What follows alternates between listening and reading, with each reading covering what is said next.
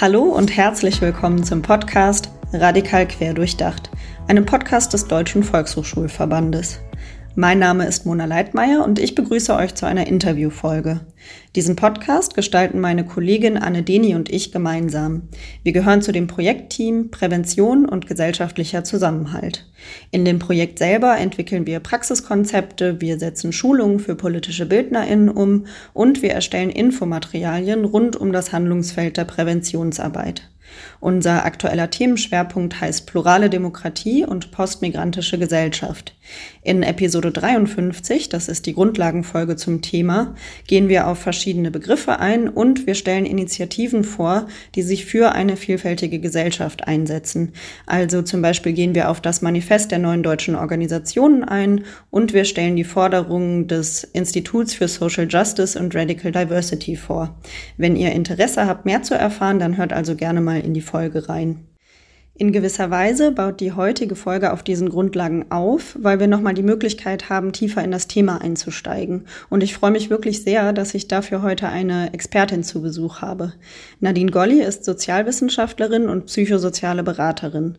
Sie leitet den Programmbereich Bildung und Reisen bei der Schwarzkopf Stiftung Junges Europa und außerdem verantwortet sie das Kompetenznetzwerk Zusammenleben in der Migrationsgesellschaft. Als Expertin für Antidiskriminierung dreht sich ihre Arbeit also um die Bereiche Postmigration, Demokratie und Solidarität in Deutschland und im europäischen Kontext. Heute sprechen wir über das Kompetenznetzwerk und über die Bildungsangebote der Stiftung. Hallo Nadine, schön, dass du bei uns bist. Dankeschön. Ich freue mich auch, dass ich hier sein kann. Danke für die Einladung. Danke, dass ihr unsere Arbeit wahrnehmt und dass wir heute den Raum haben, um gemeinsam ins Gespräch zu gehen. Sehr gerne. Dann lass uns einfach starten, gerne mit einer Einordnung der Schwarzkopf-Stiftung Junges Europa. Was sind die Schwerpunkte der Stiftung? Und hier kannst du uns gerne drei Beispiele nennen. Genau, die Stiftung, Schwarzkopf Stiftung Junges Europa gibt es schon ein bisschen länger. Sie wurde 1971 gegründet und hat heute verschiedenste Ziele. Ich werde, wie gewünscht, mich auf drei fokussieren. Also einerseits möchte sie jungen Menschen in ganz Europa die Möglichkeit geben, Plattformen zu nutzen, um sich zu begegnen, um sich auszutauschen, um gemeinsam zu lernen um sich gemeinsam zu entwickeln, um sich, um sprechfähig zu werden, um sich in Diskursen positionieren zu können, ja, um gemeinsam sich Wissen zu erarbeiten. Das ist ein Schwerpunkt sicherlich und über diese Sprechfähigkeit eben auch ein, die Möglichkeit zu haben, gesellschaftlich teilzuhaben und äh, seine Stimme zu erheben, mitzudiskutieren, eigene Themen einzubringen, äh, eigene Themen sozusagen auch einzufordern und zu sagen, darüber möchte ich mehr erfahren oder das ist für meine Lebensrealität ein wichtiges Thema. Also auch ein Selbstverständnis von jungen Menschen als Changemaker und nicht nur als Rezipientinnen von Bildungsangeboten. Und es geht uns auch um Räume für Empowerment zu schaffen für junge Menschen, die aus marginalisierten Communities zum Beispiel äh, kommen oder Gruppen oder auch marginalisierten Lebensräumen. Und damit äh, meinen wir zum Beispiel auch äh, ja, ländliche Gegenden, wo nicht die gleichen äh, Zugänge zu Teilhabe wie in Großstädten beispielsweise geschaffen ist. Und was uns auch sehr wichtig ist über alle Programmbereiche äh, hinweg, dass wir ein Bewusstsein schaffen wollen für alle Formen von Diskriminierung und auch antidemokratischen und antipluralistischen Einstellungen.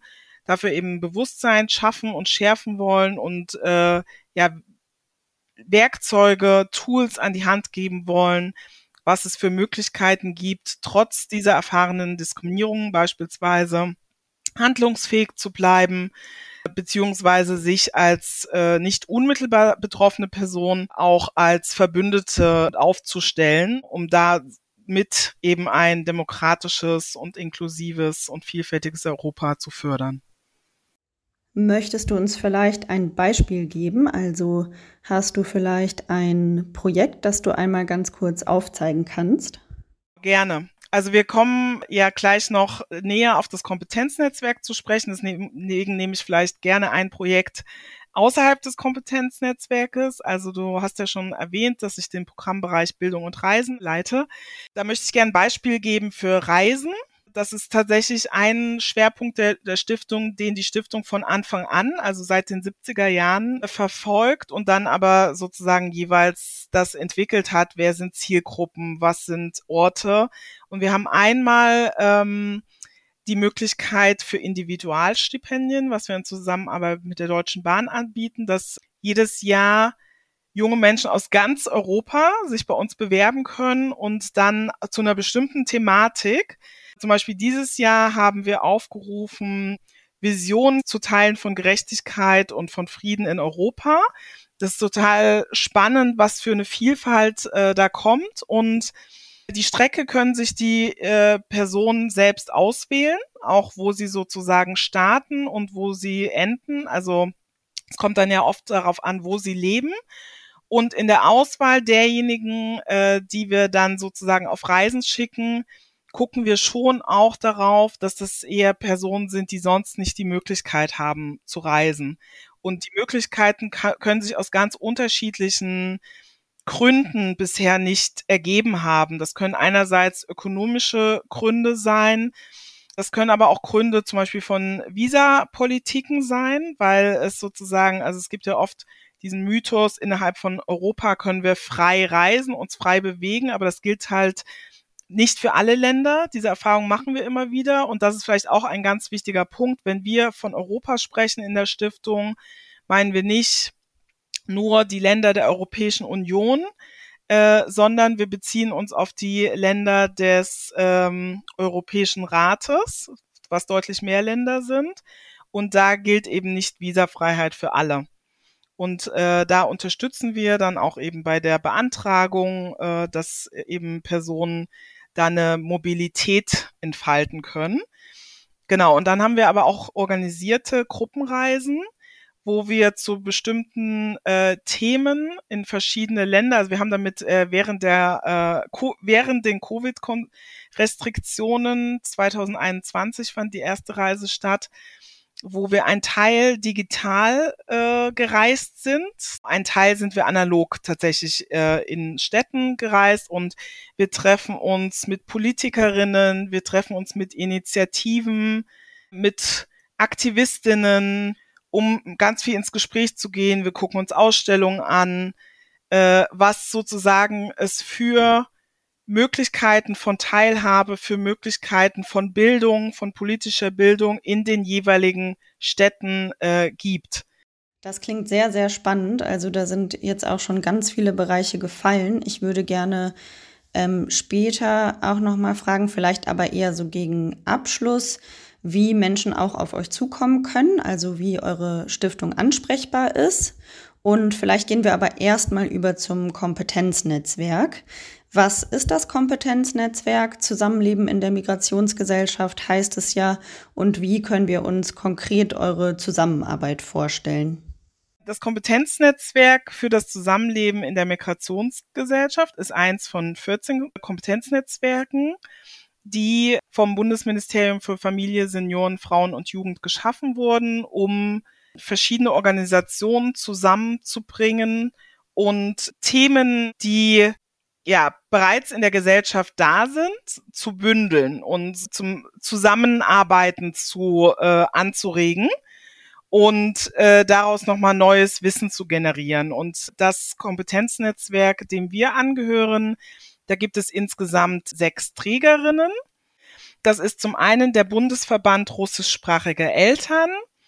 Das ist der MOS, der Dachverband der Migrantinnenorganisation in Ostdeutschland. Das ist gegen Vergessen für Demokratie. Das sind die NDOs, Neue Deutsche Organisation. Das ist die türkische Gemeinde in Deutschland und das ist die Schwarzkopfstiftung Junges Europa. Und wir haben zum einen als Auftrag, dass wir Angebote für Multiplikatorinnen in der Kinder- und Jugendhilfe generieren. Und äh, wir machen aber auch immer wieder Bildungsangebote für Personen, die Bildungsarbeit machen in der Migrationsgesellschaft. Wie könnt ihr euch unsere Zusammenarbeit vorstellen? Also wir arbeiten auf ganz unterschiedlichen Ebenen zusammen, sehr intensiv. Da gibt es natürlich sozusagen auf Leitungsebene, wo wir uns ganz regelmäßig treffen. Dann haben wir ganz unterschiedliche Arbeitsgruppen gegründet. Wir haben zum Beispiel eine Arbeitsgruppe Awareness, die für das Kompetenznetzwerk ein Awareness-Konzept äh, erarbeitet hat, so dass wir auf unser, all unseren Veranstaltungen von Awareness-Personen begleiten können. Und das ist natürlich auch wichtig, weil wir die, den Anspruch haben, das, was wir sozusagen in die Außenwelt äh, sozusagen fordern, ja, also wohin sich Organisationen entwickeln sollen, dass wir das natürlich auch leben und dass, äh, dass Personen bei uns erfahren. Also wir haben die Erfahrung gemacht, dass wenn äh, Personen auf Veranstaltungen waren, wo sie etwas in der Praxis erlebt haben und gesehen haben, so kann das organisiert werden, so kann das funktionieren, dass das dann eher umgesetzt wird, ja. Wir haben jährlich eine Konferenz, die immer im Herbst stattfindet, eine Fachkonferenz, wo wir uns den Jahresthemen, also wir setzen uns immer jedes Jahr ein Thema, zu dem wir expliziter arbeiten wollen und ausführlicher. Wir haben eine AG Jugendhilfe, die sich explizit damit äh, ähm, auseinandersetzt, wie können wir bestimmtes Wissen, was wir erarbeitet haben, in die Strukturen der Kinder- und Jugendhilfe einfließen lassen. Also wie kann der Transfer sozusagen von äh, Wissen in die Praxis geleistet werden. Wir haben äh, eine AG, die sich äh, mit Geschichtslernen in der Migrationsgesellschaft auseinandersetzt. Und wir haben aber auch zum Beispiel eine AG, die sich explizit mit politischer Bildung in der Migrationsgesellschaft auseinandersetzt. Genau, also das sind AGs, die wir jährlich anpassen, aber viele der AGs gibt's seit Beginn des Kompetenznetzwerkes, weil es da sozusagen eine fundierte Weiterarbeit braucht. Das ist nicht in einem Jahr abgearbeitet. Das ist eben auch der Anspruch, dass wir uns nach innen auch weiterentwickeln, dass wir uns selbst als Lernende verstehen, ja. Also Kompetenzen auf gewissen Ebenen. Wir haben irgendwie den Auftrag, uns mit bestimmten Themen zu auseinanderzusetzen und auch Fragen zu beantworten. Wir beraten auch, ja, ähm, also Organisationen, die zum Beispiel bestimmte Fragestellung haben, wo finden wir Referenten dazu oder was ist der erste Schritt und so weiter und so fort. Aber wir haben an, an uns auch den Anspruch, weiter, immerhin weiter Lernende zu sein. Ich habe mir ein paar Notizen gemacht. Was mich hier zum Beispiel interessieren würde, ist, was euer diesjähriges Schwerpunktthema ist und ob es zu der Fachkonferenz, ob man sich da noch anmelden kann. Also ist es möglich, da noch teilzunehmen, weil ich glaube, dass viele von den Leuten, die uns zuhören, auch Interesse daran haben könnten, solche Arten von Fortbildungen selber wahrzunehmen oder auch ähm, weitergeben zu können. Ja, auf jeden Fall sind Anmeldungen möglich. Äh, die Fachkonferenz findet dieses Jahr unter dem Thema Thinking Ahead, Migrationsgesellschaft im Wandel statt, was gleichzeitig unser Jahresthema ist. Da komme ich gleich nochmal drauf zu sprechen. Die Fachkonferenz wird äh, dieses Jahr am 7. und 8. November 2023 in Berlin stattfinden. Und das bedeutet ganz viele Themen. Also ich habe zum Beispiel mit meinem Kollegen Suber Ahmed in der Publikation einen Beitrag zu, geschrieben, wie sich Organisationen, die zur Migrationsgesellschaft arbeiten, verändern und wandeln müssen. Und wir haben das am Beispiel äh, der BPOC-Gruppe, die es seit einigen Jahren in der Stiftung gibt, festgemacht und haben da sozusagen äh, bestimmte Dinge äh, erarbeitet, auch so eine, was Voraussetzungen dafür sind, dass sich eine Organisation als ja, wandelnde Organisation und als bereit für Migrationsgesellschaft äh, aufstellt. Und äh, in dem Jahresthema bearbeiten wir aber auch solche Themen wie zum Beispiel, was sind eigentlich aktuelle Narrative? Was sind Erzählungen, die Migrationsgesellschaft ausmachen? Was bedeutet es zum Beispiel, dass sich viele Communities schon jahrzehntelang mit bestimmten Diskursen auseinandersetzen und Mehrheitsgesellschaft dann sagt, oh, das ist ja ein ganz neuer Diskurs, den müssen wir uns jetzt mal angucken. Und es oft dann ist, dass es dann erst wichtig ist, wenn Mehrheitsgesellschaft sagt, da ist eine Wichtigkeit darin. Was bedeutet das für diese Communities beispielsweise, ja, diese Arbeit vorab äh, geleistet haben? Und auf der Konferen Fachkonferenz, wenn wir uns aber auch mit Themen auseinandersetzen, äh, wie Themen wie Dekolonisierung oder auch Klimawandel verhandelt werden, äh, in Communities, in Mehrheitsgesellschaft, aber auch wie beeinflusst zum Beispiel künstliche Intelligenz die Reproduktion von Klischees und Narrativen, diskriminierenden Narrativen. Also es ist eine sehr große Breite, die Wandel sozusagen bedeutet, aber wir finden das ein total wichtiges Thema, um sich mal damit auseinanderzusetzen, weil es so relevant einfach gesellschaftlich ist. Vielleicht können wir das auch ganz gut nochmal als Aufhänger nehmen, um zu der Organisation von Bildungsangeboten nochmal ein bisschen genauer zu sprechen zu kommen. Ähm, in unserem aktuellen Themenschwerpunkt Plurale Demokratie setzen wir uns ja auch damit auseinander, warum es wichtig ist, bestimmte Themen mitzudenken in einer Migrationsgesellschaft, warum es wichtig ist, dass sich das Verständnis von Gesellschaft vielleicht auch ein Stück weit wandeln kann. Und da würde ich mich total freuen, wenn du Lust hast, vielleicht noch mal so ein, zwei, drei konkrete Punkte zu nennen, worauf es deiner Meinung nach bei der Organisation von Bildungsangeboten eben in einer Migrationsgesellschaft ankommt. Gerne. Also da ist einmal ähm, der Instagram-Kanal des Kompetenznetzwerkes Beyond a Single Story, wo wir ganz unterschiedliche Formate deutlich werden lassen. Also erstmal haben wir als Anspruch, dass es eine Informationsplattform, auch eine Austauschplattform ist im Kontext von rassismuskritischer und diversitätssensibler Kinder- und Jugendhilfe. Also das sind zwei Konzepte, die wir sozusagen setzen.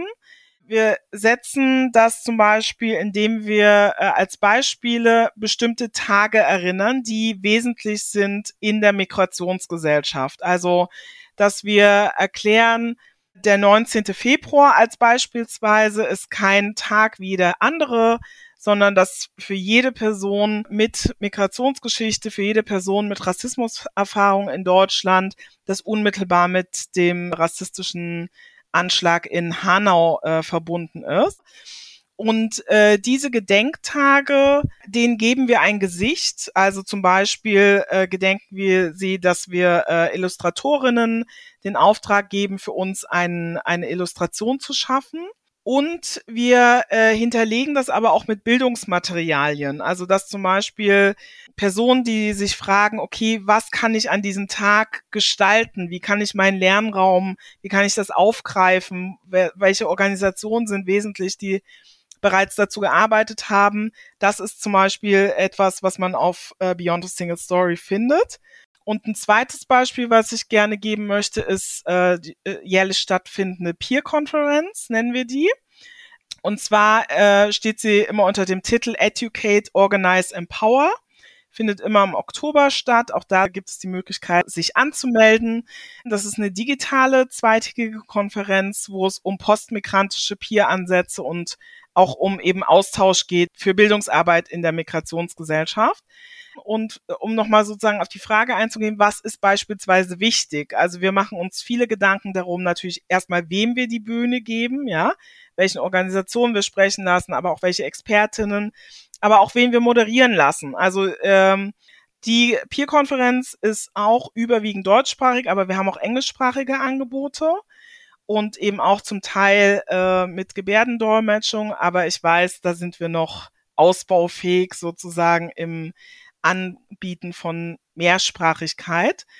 Und äh, genau, und da machen wir uns eben auch einfach viel Gedanken, wer ist sichtbar, wer ist auf der Bühne, wer repräsentiert bestimmte Themen, wer arbeitet schon lange dazu, wer bekommt vielleicht auch nicht die Räume und hat trotzdem eine Wesentlichkeit, also dass wir auch äh, bestimmten Akteurinnen, die neu im Feld sind, die Möglichkeit geben, äh, ja, sich zu präsentieren. Hast du noch bestimmte Tipps, die du pädagogischen Fachkräften mitgeben möchtest, die mit diesen Themen arbeiten, die mit Jugendlichen vor allem arbeiten und die vielleicht auch in unterschiedlichen Kontexten eingebunden sind? Also, das führt jetzt vielleicht ein bisschen über die Frage hinaus. Aber würdest du zum Beispiel einen Unterschied machen, ob es um Angebote im schulischen Kontext geht oder um Angebote, die ähm, frei davon sind, also außerschulische Bildungsangebote? Ja, also das ist eine sehr gute Frage. Ich glaube, das eine schließt sich nicht von dem anderen aus. Wir trennen das ja immer so streng, ne? Das ist Schule, das sind außerschulische Bildungsangebote. Und äh, wir haben aber zum Beispiel immer wieder Lehrkräfte, die mit ihren ganzen, mit einer ganzen Schulklasse beispielsweise zu unseren Lehrangeboten kommen. Natürlich gibt es einen Unterschied äh, schon allein dadurch, dass äh, außerschulische Bildung mit viel mehr Freiwilligkeit, mit viel mehr Gestaltungsspielraum äh, äh, verbunden ist, oftmals mit viel mehr Zeit. Und gleichzeitig würde ich sagen, bestimmte äh, also Konditionen oder auch Kategorien, die wir an unsere Bildungsformate haben, dass die wesentlich sind, egal ob es sich um Schule oder außerschulische Bildungsangebote. Also ich habe vorhin gesagt, wir arbeiten mit den Konzepten von Rassismus kritisch beispielsweise. Und da würde ich sagen, das ist das. Und ich war sehr viele Jahre in der universitären Lehrerinnenbildung, ja. Also ich kenne die Konditionen von Schule und auch die Herausforderungen von Schule. Und das bedeutet aber nicht, dass ich auf bestimmte Dinge verzichten kann. Ich kann jedes Thematik, ja, jede Kompetenzerwerb kann ich rassismuskritisch und diversitätssensibel gestalten. So, und wenn mir dazu sozusagen nichts einfällt, dann geht es darum, dass ich diese Wissenslücke bei mir schließen muss. Ja, und dass ich mich auf die Suche begeben muss, wo finde ich die Information. Und ich würde behaupten, dass es heute wie nie zuvor ein Angebot gibt, wo man diese Informationen finden kann, wo Menschen Wissen miteinander teilen, die es ausprobiert haben und die es weitergeben. Also es gibt wenige Entschuldigungen, um bestimmte Dinge nicht mehr zu machen. Ich würde sagen, wenn es immer noch Räume, und die gibt es, das wissen wir alle, von ähm, nicht diversitätssensiblem Unterricht oder Bildungsräumen gibt, sind das für mich bewusste Entscheidungen. Ja, und dann muss man das eben vor seinen ähm, Teilnehmenden, äh, vor seinen Schülerinnen äh, begründen können, warum man sich dessen äh, bedient oder warum man sozusagen äh, sich dagegen entschieden hat, so, ja. Aber das Wissen und die Zugänge sind heute so einfach wie selten zuvor. Das ist meine äh, steile These, die ich in den Raum stellen äh, möchte. Ich würde sozusagen als Tipp wirklich geben, sich eine Offenheit dafür zu bewahren. Wenn man mir vor vier Jahren gesagt hätte, irgendwie ganze Seminare oder Formate werde ich nur noch digital unterrichten, hätte ich gesagt, nee, nee, ich glaube nicht. Also ich glaube, da gibt's noch nicht die Tools, die mir das ermöglichen. Und dann war ich damit aus, also gezwungen, mich damit auseinanderzusetzen. Und ja, geht es. Ja, also es gibt die Programme, wo ich mir Räume selbst einrichten kann, wo äh, junge Menschen den Zugang bekommen können, ohne dass ich irgendwie den Raum öffnen muss und sozusagen diejenige bin, die äh, das Zepter über allem schwingt. Also ich kann sagen, ich habe durch mein Team total viel gelernt, ja dass wir ein Team sind aus unterschiedlichen Generationen. Das hat mir die Augen geöffnet und sich da einfach auch äh, irgendwie eine Offenheit zu bewahren, was sozusagen Zugänge sind. Auch was ich erwähnt habe, zum Beispiel, dass wir Awareness-Konzepte haben für unsere Bildungsangebote. Auch das wäre für mich ein ganz wichtiger Tipp, dass das einfach immer gegeben werden muss, ja in vielen Regionen auch äh, Sicherheitskonzepte, also für uns Bildungsformate, die im öffentlichen Raum stattfinden, müssen tatsächlich immer von Sicherheitskonzepten auch begleitet werden. Das ist leider eine Realität heute. Und sich da einfach auch Expertise zu holen, sagen, ja, wie habt ihr das gemacht? Was gibt es da für Möglichkeiten? Wo kann ich Awareness-Personen äh, anstellen, finden? Wer hat da eine Expertise darin? Das wären auf jeden Fall noch Tipps, die ich mitgeben würde. Und gleichzeitig ist mir bewusst, dass dieses Verteilen über Kanäle passiert, die ich sozusagen ohne nicht die Jüngsten in meinem Team nicht bedienen könnte. Weil die ganz andere Wege von Bewerbungen zum Beispiel haben. Da wirklich zielgruppenorientiert denken und nicht sozusagen, was möchte ich gerne. So. Und was ich, glaube ich, auch noch als wichtigen Tipp mitgeben kann oder teilen kann, mir geht es in keinem meiner Formate darum, jemanden zu überzeugen. Natürlich ist das irgendwie so, ja, yippie, yippie, wenn es das ist oder wenn man das als Feedback bekommt, aber ich gehe nicht mit diesem Anspruch rein.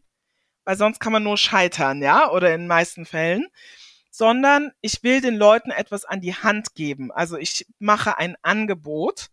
Und aber ob das Angebot angenommen wird oder nicht, das liegt nicht bei mir zu entscheiden. Ich kann das nur so großartig oder nach bestem Wissen und Gewissen irgendwie äh, gestalten und muss mich natürlich auch eine Reflexionsfrage, äh, in der Reflexion fragen oder in der Evolution, ist mir das gut gelungen? Also das muss man natürlich auch immer wieder innehalten, sich Zeit nehmen, zu reflektieren, was hätte besser laufen können, war das Podium jetzt wirklich so äh, gut besetzt, wie ich das wollte, oder war die Moderation? Also man darf auch lernen, sozusagen, also auch da wieder komme ich zum Lernen zurück. Ähm, aber ich glaube, dieses Inhalten, Reflektieren, Rückblick, äh, das ist total wichtig. Und eigentlich ist das vielleicht auch eine ganz gute Überleitung zum VHS-Kontext. Also du hattest ja jetzt, wir hatten ja jetzt über Angebote überwiegend mit Kindern und Jugendlichen erstmal gesprochen, schulischer Kontext, Bildungssystem, wie man da als pädagogische Fachkraft sich vielleicht auch noch ein bisschen breiter aufstellen könnte oder welche Aspekte da wichtig sind. Und die Anknüpfungspunkte zum VHS-Kontext würden uns dann natürlich auch interessieren. Und zwar wäre da unsere Frage, ob beziehungsweise welche Anknüpfungspunkte du vielleicht siehst und auch nochmal mit Blick auf plurale Demokratie, also die Auseinandersetzung mit der Gesellschaft, sozusagen mit diesem Bild von Gesellschaft.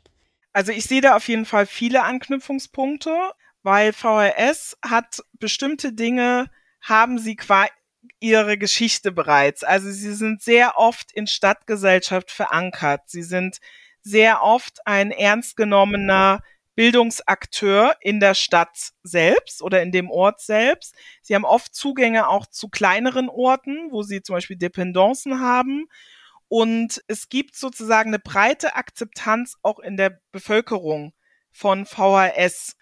Und ich glaube, das ist wirklich ein, ja, ein Privileg, dass man Zugänge hat zu so vielen äh, Bevölkerungsschichten die sich erstmal freiwillig in diese Räume begeben. Auch das ist etwas, was ein wichtiger Anknüpfungspunkt ist, also dass Menschen Themen selbst benennen dürfen, zu denen sie etwas äh, wissen und wo Volkshochschule dann oft sozusagen diese Aufgabe hat, die Menschen zusammenzubringen. Also diejenigen, die Impulse geben und diejenigen, die Impulse sich wünschen. Ja. Also was ich natürlich oft noch beobachte, dass oft noch so bei Referentinnen, das sind diejenigen mit Migrationsgeschichte, sind oft so auf Sprache, Kultur und so weiter noch gebucht sozusagen. Also da gibt es schon eine Selbstverständlichkeit. Aber das ist ja auch eine Entwicklung gewesen. Ja, also hin von weiß positionierten Lehrenden als Sprachdozentin, dass man gesagt hat, ja, warum nicht eigentlich ausgebildete Muttersprachlerinnen nehmen? Beispielsweise, ne? Oder dass Germanistinnen, die im Ausland studiert haben, oftmals Grammatik viel besser erklären können, weil sie eben auch mal auf diesem Pfad des Lernens waren, ja. Also das ist ja auch irgendwie sind Erkenntnisse. Das heißt, da es gab Bewegungen schon. Und ich glaube, für bestimmte Themen muss es diese Bewegung auch noch geben. Und ich glaube, wenn wir Gesellschaft so bewahren wollen, wie sie sozusagen jetzt sich aktuell noch gestaltet, ja, dann müssen wir uns mit bestimmten Thematiken auseinandersetzen. Ne? Und da glaube ich, dass das eine gute Möglichkeit ist für Volkshochschulen, genau da anzusetzen, Personen für plurale Demokratien handlungsfähig sein zu lassen und als respektvolle und wertschätzende Bürgerinnen sozusagen, wenn ich das Wort mal benutzen darf, irgendwie am, am, am, am Geschehen in der eigenen Stadt, in der eigenen Umgebung äh, teilnehmen zu lassen, ja, und auch irgendwie zum Beispiel Reflexionsmomente oder Skills zum Reflektieren. Auch das ist, glaube ich, ein großer Schatz, den man total unterschätzt, den wir selten lernen. Wann nehme ich mir die Zeit zu reflektieren und was mache ich mit den Erkenntnissen dann, ja? Oder auch so innehalten und sagen, oh, jetzt habe ich mich geirrt, wie kann ich jetzt umdrehen? Ja, das lernen wir. Wir lernen irgendwie Führerschein bekommen, wie wir das mit dem Auto machen, umdrehen. Aber wie wir so unser eigenes Leben umdrehen und merken, oh, hier sind wir falsch abgebogen, wie komme ich jetzt wieder zurück? Lernen wir halt nicht, ja. Und da glaube ich, ähm, dass es VRS wirklich gute Möglichkeiten hat, weil eben, ne, wir haben jetzt gar nicht über Räumlichkeiten gesprochen, aber auch das ist ein Privileg, dass es irgendwie in vielen Städten, dass sie schon mal Räumlichkeit haben, dass sie äh, Förderung oft haben von Land und ähm, Kommunen und so weiter und so fort. Also ich glaube, da gibt es viele Anknüpfungspunkte und dass es keine Themen gibt, die im Kontext VRS irgendwie nicht ernst genommen werden. Also da ist alles möglich an Themenbreiten, ne? Und ich glaube, da fehlt es sozusagen, nicht da fehlt es, aber da braucht es einfach den Mut von Programmgestalterinnen, bestimmte Themen sozusagen auch zu setzen und einzubringen. Es gibt sehr viele Punkte, auf die ich gerne noch eingehen würde, aber ich glaube, wir müssten so langsam auch ein bisschen zum Ende kommen. Auch wenn das alles sehr, sehr spannend ist. Ich glaube auch, da sind sehr viele Punkte zum Weiterdenken, gerade wenn man auch versucht, die verschiedenen Bereiche an Bildungsangeboten, die es gibt, so zusammenzudenken. Und das ist ja jetzt in ganz vielen von deinen Antworten auch schon gefallen also das ist, was ich auf jeden Fall schon mitnehmen kann, dass es an manchen Stellen sehr, sehr wichtig ist, diese Unterschiede zu machen. Ob wir beispielsweise von einem Schulkontext reden oder digitalisiertere Lernräume zur Verfügung haben oder auch wenn wir über Erwachsenenbildung im Volkshochschulkontext sprechen, aber dass es eben um Themen geht und letztendlich auch um das Zusammenleben in unserer Gesellschaft in Deutschland, aber eben auch darüber hinaus. Also Europa ist ja ein großer Schwerpunkt deiner Arbeit. Und dass es eben wichtig ist, da auch die Verbindungen zu sehen und zu ziehen und sich auch immer wieder an verschiedenen Punkten die Frage zu stellen, okay, wo kann man vielleicht noch mehr lernen? Wo funktionieren Dinge auch schon gut? Auch das kann ja schon eine Erkenntnis sein aber dann eben sich auch auf den Lernprozess weiter einzulassen. Und ja, ich wollte eben relativ am Anfang noch einmal fragen, wie man auf eure Stiftung aufmerksam werden kann. Also ich glaube, es gibt mit Sicherheit sehr, sehr viele Leute, die eure Stiftung auch schon kennen. Aber gerade die Programme, die du angesprochen hast, so etwas wie Stipendien zum Beispiel, wie kann man darauf aufmerksam werden? Oder wenn jetzt jüngere Personen Lust haben, mal eine von euren Bildungsreisen mitzumachen, wo können die sich anmelden? Und gerne auch Fachkräfte oder eben Leute, die in der Erwachsenenbildung tätig sind. Wo, wo finden wir eure Angebote? Die Stiftung hat auf jeden Fall eine Webseite, schwarzkopf-stiftung.de. Und äh, da finden, findet man äh, verschiedene Reiter. Also über uns findet sich zum Beispiel über die Stiftung, was sind so Leitbilder, was sind so Ziele, wenn man darüber lesen möchte. Dann gibt es äh, den Reiter Projekte. Dann haben wir den ganz wichtigen Reiter Aktuelles. Und da finden Sie zum Beispiel Veranstaltungen. Also die Stiftung selbst hat auch eigene Veranstaltungen, die regelmäßig stattfinden. Und da kann man sich zum Beispiel auch auf ein äh, Newsletter eintragen. Also Sie finden auch auf der Teamseite von einzelnen Fachbereichen sozusagen die Programmleitungen und E-Mail-Adressen. Äh, über Beyond the Single Story, über den Instagram-Kanal können Sie uns auch in, äh, kontaktieren. Man kann auch ganz traditionell Briefe schreiben. Äh, da finden Sie auch unsere Adresse in Berlin äh, auf der Webseite. Aber es gibt auf jeden Fall sehr viele Möglichkeiten von zur Kontaktaufnahme und äh, vielleicht erstmal so orientieren, was sind irgendwie meine Bedarfe, was sind meine Fragen und dann kann man immer auch jemanden anschreiben und sagen, hier, ich habe eine Frage da und zu, wer ist dann eine richtige oder die gute Ansprechpartnerin und äh, dann wird man weitergeleitet so. Das ist auf jeden Fall sehr gut zu wissen. Also auch das verlinken wir natürlich alles dann in den Show Notes.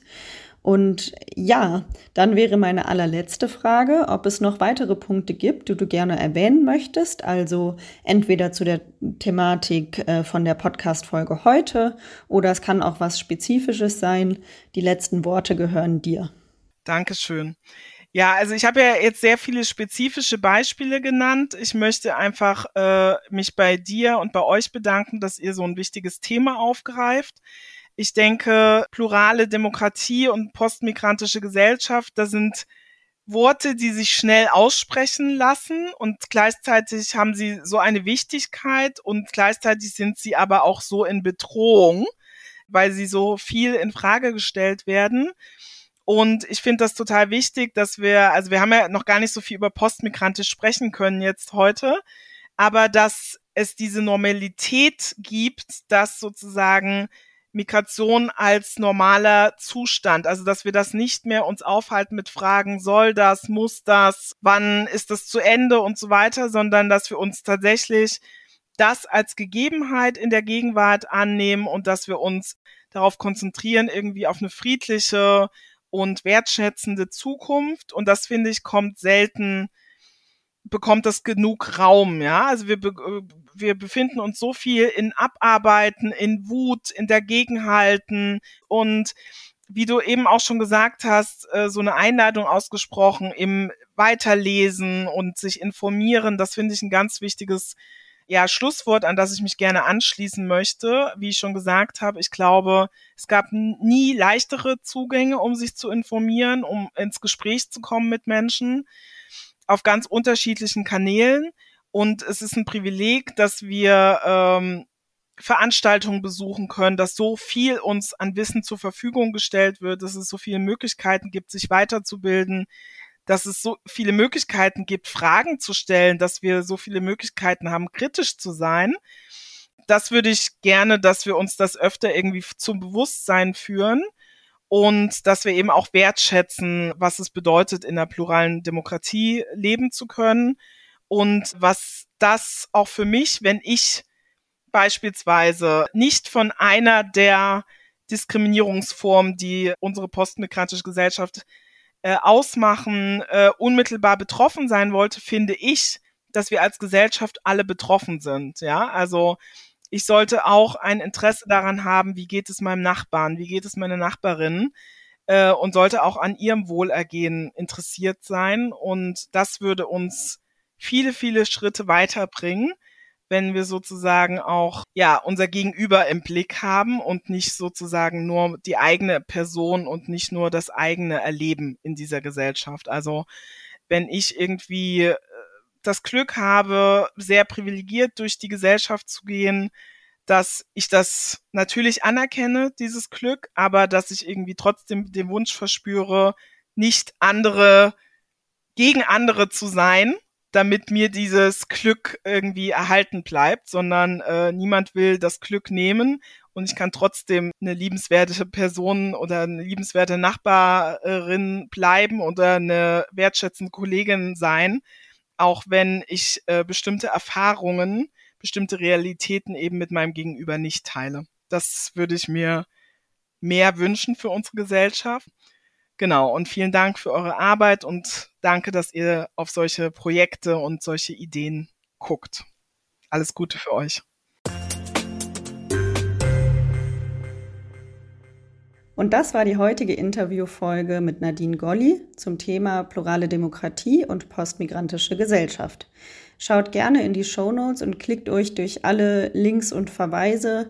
Mit Sicherheit werdet ihr da noch einige Artikel und Seiten finden, auf die wir heute gar nicht nochmal explizit eingehen konnten. Aber ich finde, das zeigt einfach nochmal, wie umfangreich die Arbeit der Schwarzkopf-Stiftung Junges Europa ist und eben auch äh, die Arbeit des Kompetenznetzwerks. In der nächsten Episode geht es dann weiter mit diesem Themenschwerpunkt und da freue ich mich auch schon ganz besonders drauf, da ich mit zwei Personen sprechen kann, die im juristischen Bereich tätig sind. In der kommenden Interviewfolge werden Demet Demir und Berkan Kaya zu Besuch sein und die beiden sind die GründerInnen des postmigrantischen JuristInnenbundes. Also, wenn ihr gerne dranbleiben wollt am Thema, dann abonniert unseren Podcast und wir freuen uns, wenn ihr beim nächsten Mal wieder dabei seid bei Radikal Querdurchdacht.